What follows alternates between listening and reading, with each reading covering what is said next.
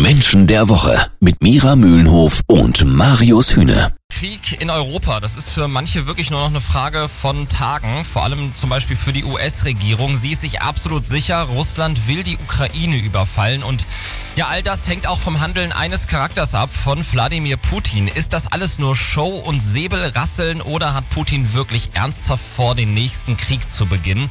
Wir fragen nach bei Erkenntniscoach und Sozialpsychologin Mira Mühlenhof. Mira, vorweg, sag mal, wie echt ist Putin eigentlich, wenn er so vor die Kameras tritt? Also wie viel kann man ihm glauben und wie viel eigentlich nicht? Er ist auf jeden Fall ein sehr guter Pokerspieler jemand, der sich wirklich nicht in die Karten schauen lässt.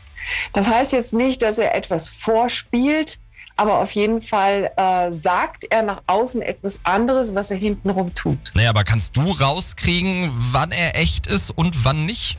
Ja, das ist zu einem Teil schon möglich, denn wenn man die Persönlichkeitsstruktur eines Menschen kennt, dann hat man auch eine Ahnung, wie so quasi das innere Gerüst ausschaut. Okay. Also so die Leitplanken, in denen man sich bewegen kann. Man weiß, dass dann dazu ein bestimmtes Denkmuster gehört, ein bestimmtes Gefühlsmuster und daraus resultiert dann ein Handlungsmuster. Und man hat dann schon eine Ahnung davon, wo dieser Mensch gerade steht. Also ist der, ruht der gerade in sich? Oder ist der zum Beispiel massiv unter Stress? Und was passiert dann mit der Persönlichkeitsstruktur? Wird die so ein bisschen klapprig? Also dieses innere Gerüst, fängt das so ein bisschen an zu wackeln? Oder ist er auch äh, safe in sich selbst? Ob Mira Mühlenhof nach ihrer Analyse Putin zutraut, dass er ernsthaft auf Konfrontation geht, das hört ihr gleich. Jeden Samstag ab 9. Menschen der Woche. Äh, Mira, du hast gerade schon gesagt, echt ist das, was wir von Putin sehen und hören, schon meistens. Aber was heißt das eigentlich für die aktuelle Situation? Also glaubst du, ein erneuter Überfall auf die Ukraine ist nur Show oder er macht am Ende ernst? Ich nehme Antwort C und sage, er hat auf jeden Fall einen Plan. Also Menschen, die eine Persönlichkeitsstruktur zeigen wie Putin, die also eine Kombination aus der intrinsischen Motivation Kampf und Wissen ist, mhm. beinhaltet sehr viel Kalkül. Und der wirkt ja auch immer im Auftreten so kalt.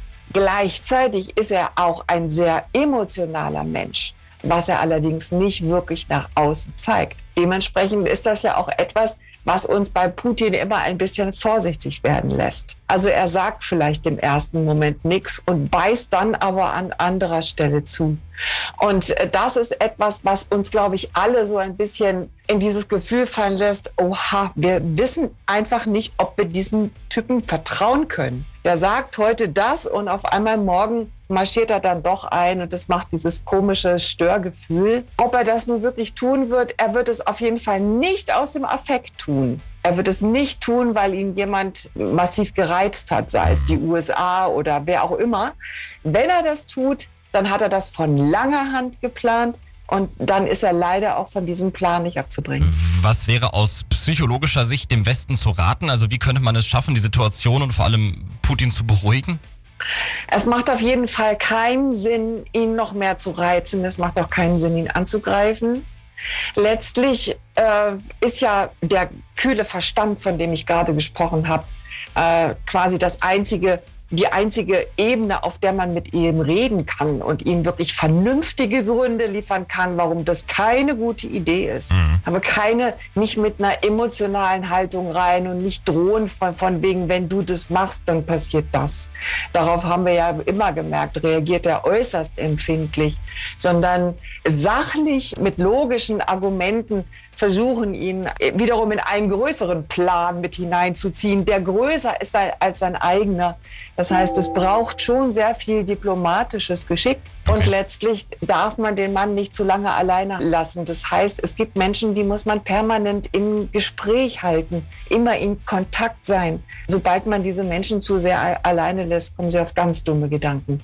Und das ist bei Putin sehr offensichtlich. Also der Schlüssel ist Diplomatie, wenn ich das richtig verstehe. Was Sozialpsychologin und Erkenntniscoach Mira Mühlenhof heute über Wladimir Putin hier bei Menschen der Woche gesagt hat.